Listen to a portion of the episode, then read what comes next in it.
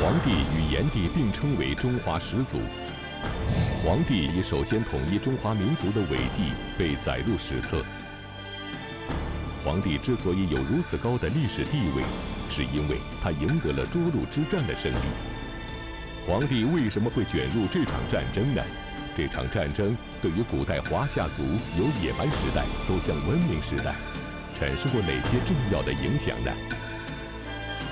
请继续关注《腾飞五千年》第四季《轩辕黄帝》。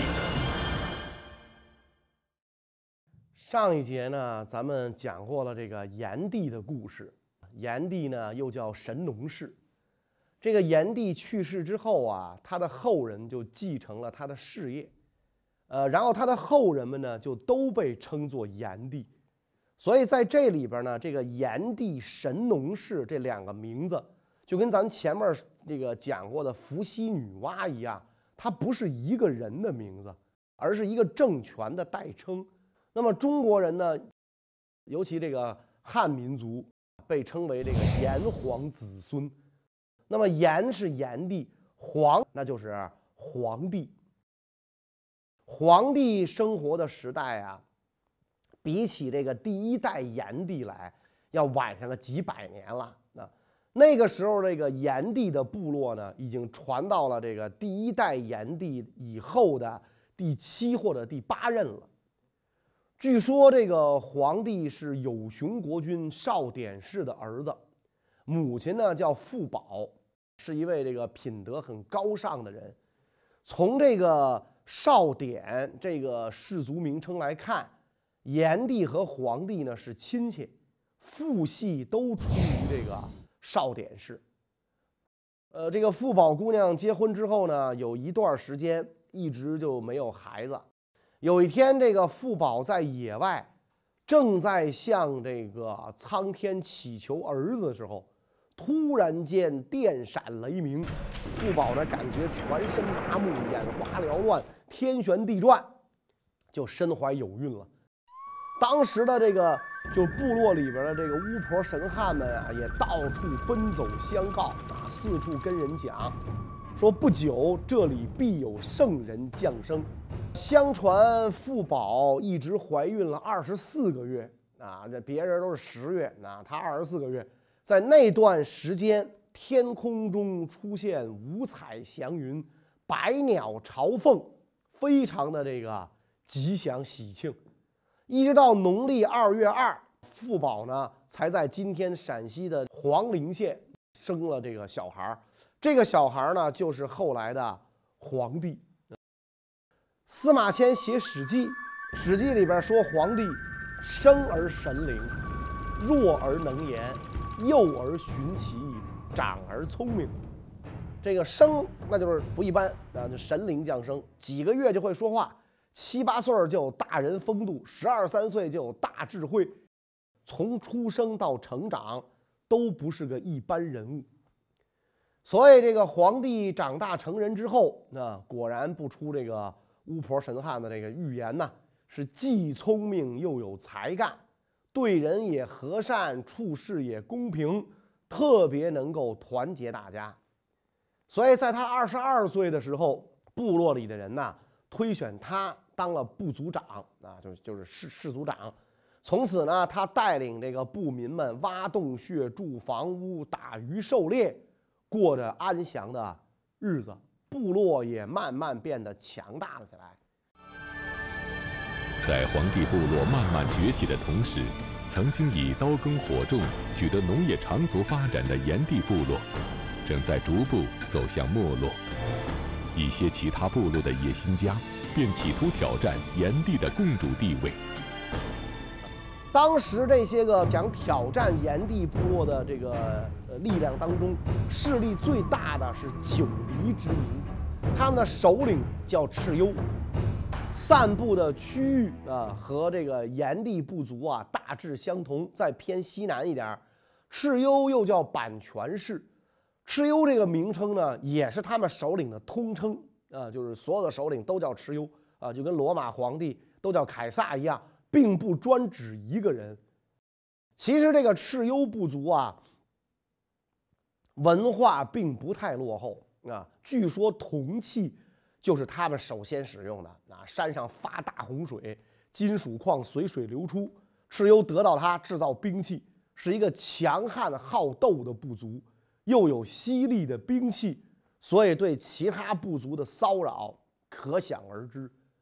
炎帝部落一开始跟这个蚩尤部落啊采取和好政策，重用他们，让他们兼临四方。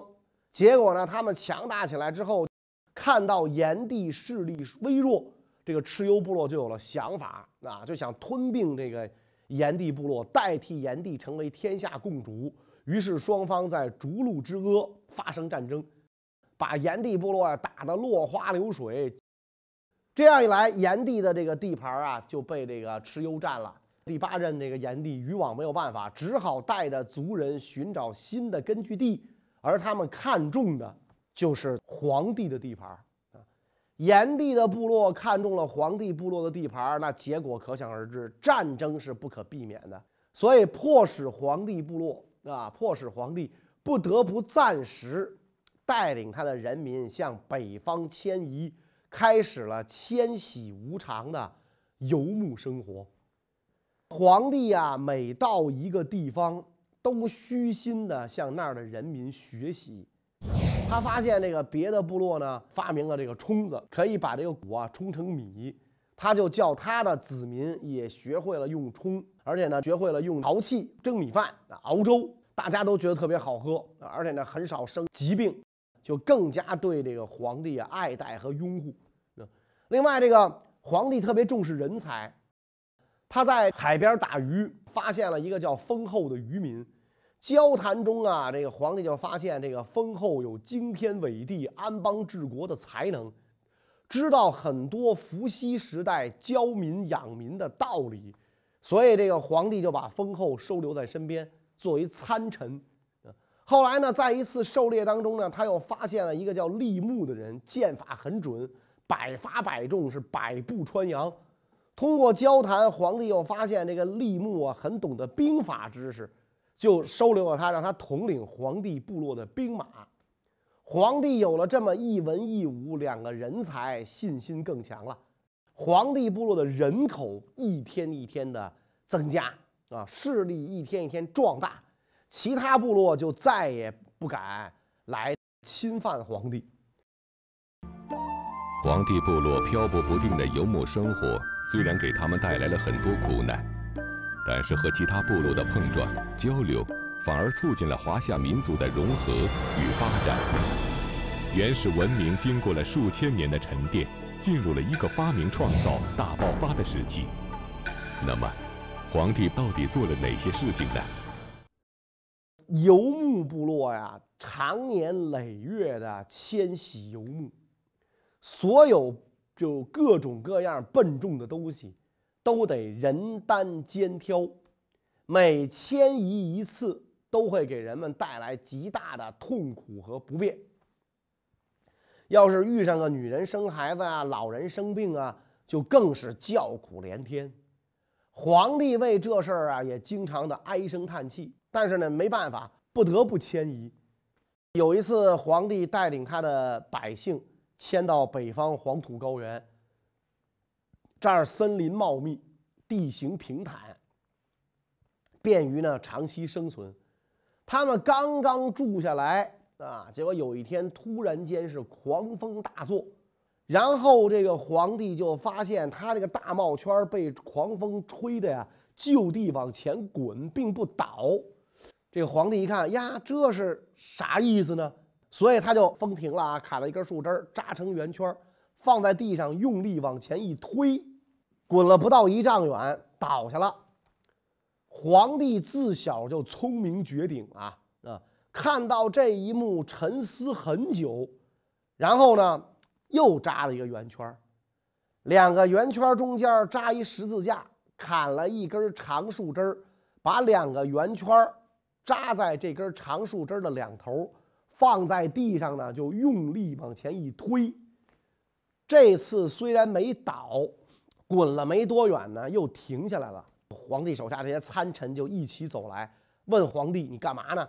皇帝就把刚才发生的事儿向三位参臣一说。这个时候，这个智多谋广的封后赶紧就包了一条树皮，拴在两个圆圈中间的横杠上，一手拉着往前走。两个圆圈就一直往前滚动，再也没有倒地。皇帝一看，哈哈大笑，一下就醒悟了过来，叫这个尝鲜再扎两个同样的圆圈，四个圆圈连在一起。稳稳当当向前滚，再也不怕倒地了。皇帝他就让尝鲜呢去这个采石场啊，弄两个圆形石盘，中间凿个洞。不到半天这俩石盘做好了，封后中间安一木棍木棍中间绑个草绳尝鲜拉着这个使劲往前跑，后边的跟了一帮老百姓看热闹。仓颉就赶紧跟皇皇帝讲，说我给这东西起了个名干脆就叫车。这个皇帝沉思了半天，同意啊，这个名字不错，叫车。立木对这个车也产生了很大的兴趣，征得皇帝同意之后，命令所有的人民每个人制作两块圆形石头盘，大小规格要一样。几天之后，这圆石头盘呐堆积如山。常先命这个先民两个圆石盘安装一辆车。全部安装好之后，皇帝召集部落所有人来观看表演。中华民族第一个地上运载工具车轮就这样诞生了。啊，据说它是当今世界上所有车轮的前身。随着生产力的不断发展，车轮呢由石头改为木质的，成为迁徙游牧生活当中最重要的运载工具。大大减轻了百姓们的体力付出，然后这个立木呢，在车的基础上又创造了打仗用的战车，所以这个为了这个让人们呢永远记住皇帝造车的功劳，仓颉呢和各位参臣商议，把这个车命名为轩辕，因为这个皇帝当时没有一个正式的名字。所以就以轩辕命名，作为这个皇帝正式的名字，这就是轩辕的这个来历。皇帝自从被这个子民们拥戴为尊长啊，当时没有一个正式职称啊，所以这个大臣们呢，先后给皇帝起了很多尊称，皇帝都不同意。最后呢，皇帝自己决定，他说这个土啊是黄色的，能生万物。而且这土呢，是人们生存的唯一依赖的靠山。咱大家伙又都是黄皮肤，所以呢，他确定自己的尊称应该是黄帝，黄色的土地。从此之后呢，这个轩辕黄帝就这么定下来了。到了殷商时代啊，一些个这个大臣们呢，觉得祖先称黄色的土地这很不雅，所以帝跟帝王的帝谐音嘛。就把这黄土地改为黄色的帝王，轩辕黄帝，从此才沿用下来。皇帝在这段时间里啊，不仅是发明了车呀，他手下的人呢还驯化了马当坐骑，所以黄帝部落就有了中国最早的骑兵。前面咱们说过，东方九黎族蚩尤因为野心侵占了炎帝的地盘，炎帝呢去骚扰黄帝部落。后来经过一段时间，黄帝部落慢慢强大了啊，就跟炎帝部落联合起来，面对共同的敌人蚩尤，于是战争也就不可避免了。黄帝和蚩尤的决战发生在涿鹿。涿鹿之战是中国历史上有文字记载的第一场大规模战争。这场战争对华夏民族从野蛮时代。走向文明时代产生了重大影响。那么，这场战争的经过是怎样的呢？有传说他们七十一战都不能解决，还有的说呢，皇帝顿兵涿鹿之山，三年九战而城不下。所以看得出来，两方面都相当坚韧，谁也没有办法一次把对方打趴下。当时蚩尤族集结了所属的八十一个支族，在力量上占据了某种优势。双方接触之后，蚩尤族倚仗人多势众、武器优良，主动向黄帝发起攻击。黄帝族呢，就率领着这个以熊皮、狼豹、雕龙为图腾的氏族迎战蚩尤，并且呢，利用魏主上流的有利条件啊，在河流上呢筑土坝蓄水，以阻挡蚩尤族的进攻。最后决战的时候啊，天气很不好。大风暴雨，浓雾弥漫，很适合来自于东方多雨环境的蚩尤族展开军事行动。所以，这个初战阶段啊，适合于晴朗天气环境作战的黄帝族处境不利，久战久败。没多久，雨季过去了，天气开始放晴，所以给这个黄帝族转败为胜提供了重要的机会。皇帝把握战机，在玄女族的支持下，趁势向蚩尤族发动反击。呃，利用特殊有利的天后，狂风大作，尘沙漫天，吹鼓鸣号。蚩尤族的人没见过这东西啊，啊，一下子傻了，在战场上都乱了阵脚。皇帝用指南车指示方向，在狂风黄沙中带领着大家啊，向蚩尤族进攻，一举击败敌人。在冀州之野擒杀了蚩尤，所以这个逐鹿之战呢，就这样以皇帝的胜利宣告结束。这一仗打完之后，黄帝族乘胜东进，一直进抵到泰山附近，然后在那里呢举行了这个封泰山的仪式，才凯旋西归。然后在东夷集团当中选择了一位。能负重的氏族首领啊，这个统继续统领统领这个九夷部众，并且呢，强迫东夷集团跟自己的华夏集团结为这个同盟啊。这场战争啊，大致经过都是这个神话传说透露出来的，具体细节已经无从考证，但是神话绝不是胡说。啊，那是当时的人对历史的认识，实际上是历史的投影，曲折地反映出事实的本身。逐鹿之战当中，黄帝族之所以能够取得最后胜利，在于他的战争指导比蚩尤族高明得多。具体的说呢，就是皇帝注意从政治、军事两方面做好战争准备。所以这个历史上载说，玄元氏乃修德镇兵，这就是明证。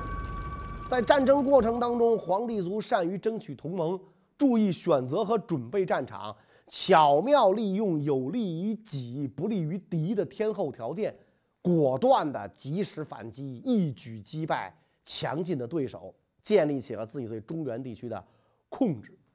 那个时候没有文字，没有书籍，更没有兵法。啊！但是皇帝干的这些事儿，深合用兵之道啊。相反，蚩尤族尽管兵力雄厚、装备先进啊，但是呢，一味迷信武力，连年对外扩张，好战必亡，早就埋下了失败的种种子。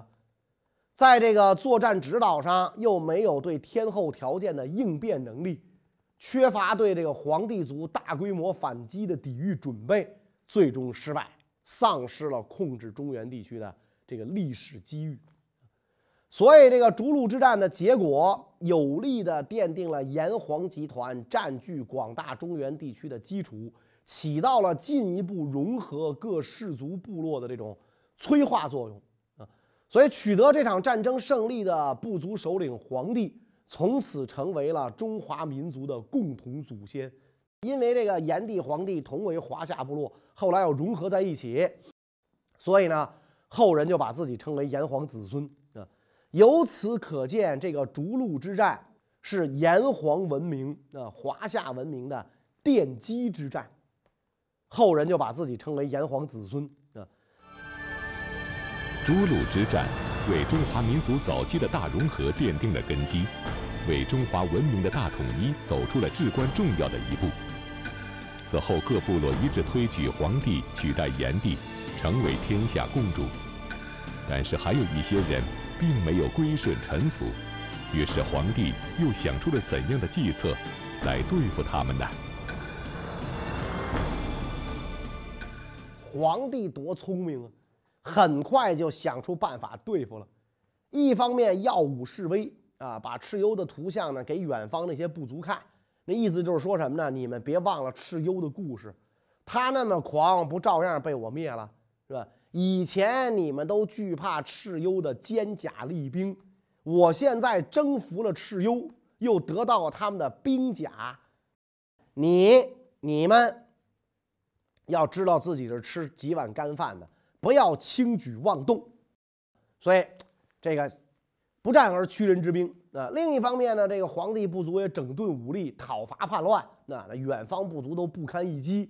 皇帝这时候呢。才平定了当时的部落，当时的这个皇帝的统治的地盘啊，相当的大了。他的这个地盘，西到崆峒，河南省的西部；南边的熊乡呢，就是大概今天的河南的熊耳山；东边到海，登登泰山；北边呢，到现在的山西南部，常在这个釜山朝会诸侯。釜山呢，大概也就是今天河南的这个呃富釜山啊。这个逐鹿附近，经过炎帝部族的开辟耕耕种，农田呢有了相当的规模，农民定居一处，有了村落堡寨，所以皇帝就着这个情势，在逐鹿之阿建筑城郭，开始了定居。但是大部分的老百姓呢，仍然是游牧，迁徙无常。所以我们看这个皇帝的这个地盘啊。主要就是在今天的山西南部、河南、山东，就是中原之地嘛。哎，河北南边，中原之地。皇帝成为了这个天下共主之后，呃，要好好的这个处理内政了。其实，无论文武，人才永远是第一要务。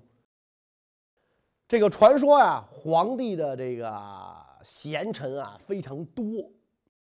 他这个以这些人呢为师友，求他们的教导。古人的理想的政治领袖，要礼贤下士，尊奉年高有德的人，听他们的忠告，不听老人言，吃亏在眼前嘛，是吧？这个老人的经验和知识，特别为先民们所看重。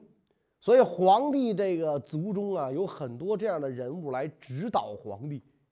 这个皇帝特别对于这个农业人才啊尤其注意，这个四季都有专门指导农事的官儿，从游牧转变为农业，这是一大华丽转身。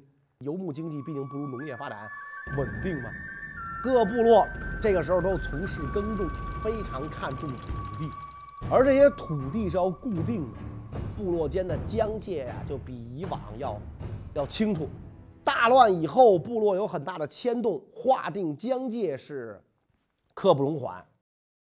皇帝是天下共主嘛，怎么平均分配，怎么划分清晰，这个皇帝要筹划所以据说这个皇帝呢，命封后方割万里，划野分疆，得小大之国万区。当时的部落很很多呀，皇帝盛极一时，大家相安无事，皇帝都给你划了地盘。生活固定下来，然后烧山林、破曾叟、焚沛泽、逐禽兽、开辟农田、建筑房舍。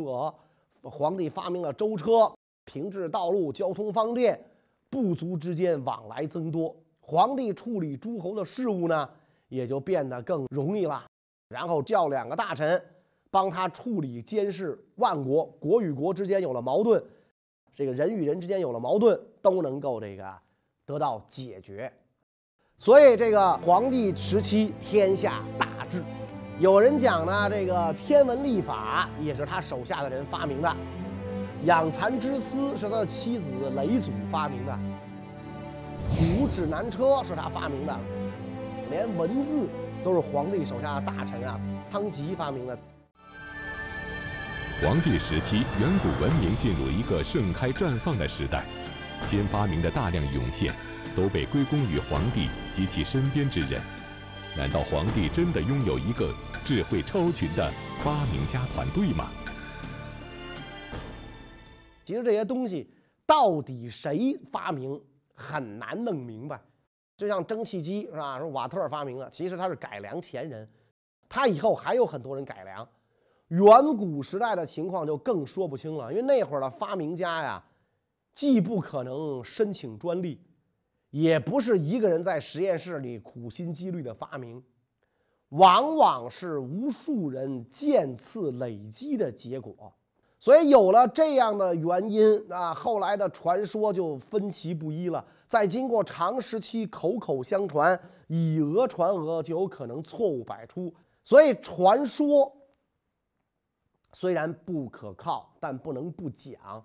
两千年前啊，战国时候的荀子就说过这样的话：“故好书者众矣，而仓颉独传者一也；好驾者众矣，而后继独传者一也；好乐者众矣，而魁独传者一也；好义者众矣，而舜独传者一也。”人太多了，拿这么一个有代表性的人说说就完了。仓颉其实不一定是文字的发明者，他虽然喜欢研究文字，可是研究文字的肯定不止他一个人。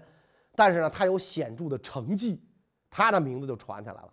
跟文字发生联系的人就只知道他一个了啊。所以你说汉字是谁发明的？不像我们后来讲那个什么契丹文是谁，党项文是谁，是吧？女真文是谁？这有明确的创立者。而那个文字找不到了，汉字有多少年的历史？呃，现在往上倒能倒到八千年，但是你破解不了。所以这就是说，有发明成绩的啊，这个在古代不是圣王就是贤臣。其实并不是只有他们能发明，更不是他们有发明的专利权，而是因为只有他们才能被人知道、被人记忆流传。后来只能认为是他们的发明，他们汇集各方面的成果，把发明者的头衔呢加在身上，他们和这发明也确实有关系，因此我们便把他们看作那个时候文化的代表人。这个皇帝战胜蚩尤是当时一件大事儿啊，因而各部族糅杂剧烈，社会变动频繁，局面一新，新局势需要新工具。所以这个皇帝呢，就集合各部族的这个先民的成绩来利用、来推广、来改良、来发明，融合混同的功劳啊非常大。传说中他和各种发明制作都有关系。这种情形一方面是后人的推尊，另一方面也是确实他有这样的作用啊。所以现在人们记住皇帝的这些发明，其实呢都是原始先民智慧的结晶。皇帝为中国文明的发展呢做出了卓越的贡献，大家都认可他的功绩。后来的人呢都自认为自己是皇帝的后代，就这样流传了几千年，以至于到了现在，大家还称自己是炎黄子孙。等到皇帝去世之后，他的孙子继承了他的地位，成为天下共主。在这之后，华夏大地上。又发生了怎样的故事呢？关于这个问题呢，我们下一讲再讲。谢谢大家。